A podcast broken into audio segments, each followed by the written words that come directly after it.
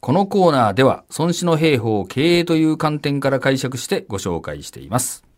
先週はあの20年先にうん。壮大な夢を描いて、そこから逆算して今の行動を明確にするという話がありました。え今夜はそれをじゃあい何をすればいいのか今から、うんということを教えていただきますそ。うですね。はい。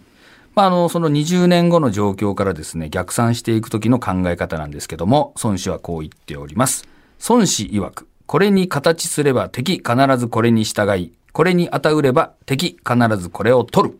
うーん。であります。まあ、あたうればとかっていうのもね、うんちょっとよくわからないんですけど、どういう意味なんですか？これはですね、敵がもうそっちに行かざるを得ないようなこ、こっちが陣形を取る。もうこの地形上もう向こうに行くしかないよね、みたいな、ある方向に行かざるを得ないようにしたら、当然そっちに行くし。はい。で、敵が狙っているものを与える。例えばある領土を向こうが狙っているとすると、あどうぞとこの領土をあげますよみたいにしたら、当然そこを取りに来ますよね。うん。その取りに来る時にはどうなるかというと、こっちが予想している通りの動きを敵がすることになるんで、今度はそれを待ち伏せたりとか、そう来たところをね、攻撃したりとかもできるようになるってことになるじゃないですか。はい。やっぱり戦う時に一番困るのは敵がどう動いてくるかがわからないっていう状況が一番困るんで、うん。もうそう動かざるを得ないっていうことになればそう動くし、欲しいものを与えれば取りに来るんだから、まあ、そこを次にどう狙っていくかを考えていけばいいですよという教えになります。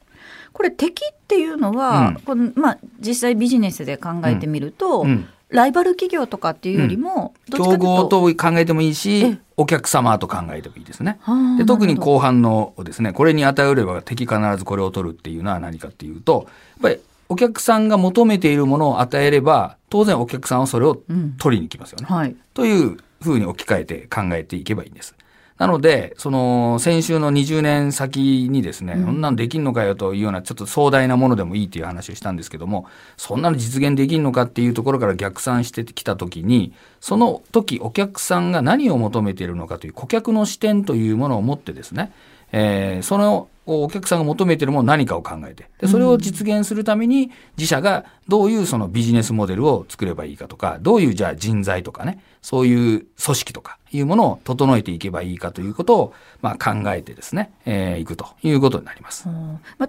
ニーズを満たすためにどう動くかっていうことになってるん。そうですかそうそう。それをですね、あのー一つの絵にするっていうか図にするっていうかね、これはあの、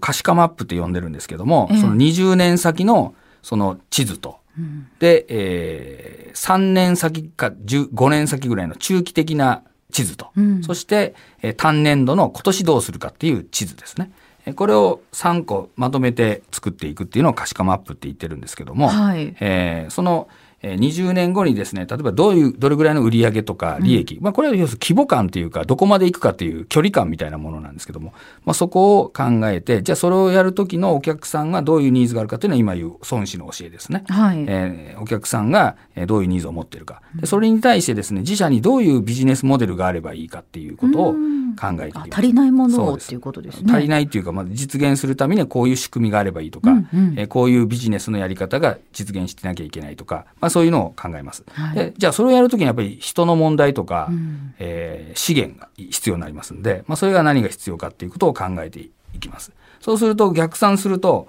こういう人材とかこういうその素材があったら、こういうビジネスモデルが実現できて、こういうビジネスモデルができたら、このお客さんのこういうニーズを満たすことができるんで、20年後にはこうなるよねっていう逆算ができる。その地図が上から下に流れて、下から上に流れるっていう、まあ、そういう行き来ができる地図が、えー20年後、5年後、1年後っていうふうにできるということになります。でこれを実行していくっていうかね、まあ、そういうあのやり方をしていけばいいっていうことになりますね。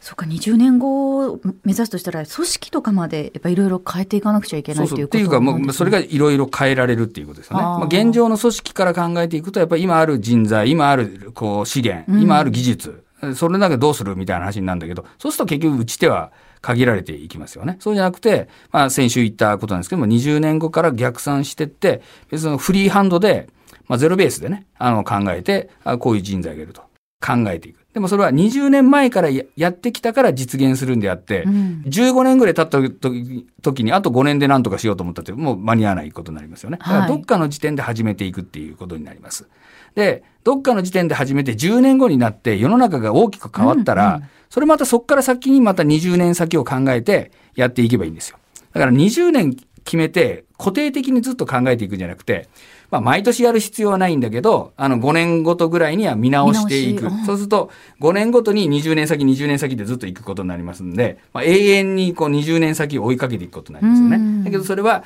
現状の積み上げで努力を重ねているんじゃなくて、常に逆算で、あの、将来像から考えて手を打っていくってことになりますんで、まあ、そっちの方がですね、より実現性が高まっていくし、未来をまあ、自ら作っていくという戦い方になると。こういう感じになります。まあ、ちゃんとしたこのマップっていうものがあれば、うん、たとえそのトップが変わったとしてもどんどん引き継いでいけるっていうものもありますよね。そ、ね、れをその社員さんというか組織内で共有するためにも地図があった方が分かりやすいんで、うんうん、ああこういうことで今これをやってるんだなみたいなのが説明しやすくなるためには、ね、まあ、そういう地図があった方がいいっていうことですね。はい、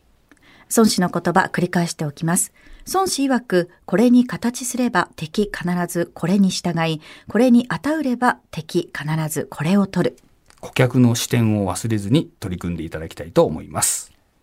この番組ではリスナーの皆さんからの長尾さんへの相談事を募集しています。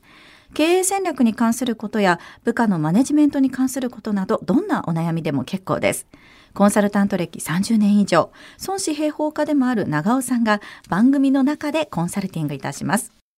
もちろん感想やメッセージも大歓迎です。メールは、孫子アットマーク JOQR.net、sonshi アットマーク JOQR.net です。番組の中でご紹介させていただいた方には、1000円分のクオカードをお送りいたします。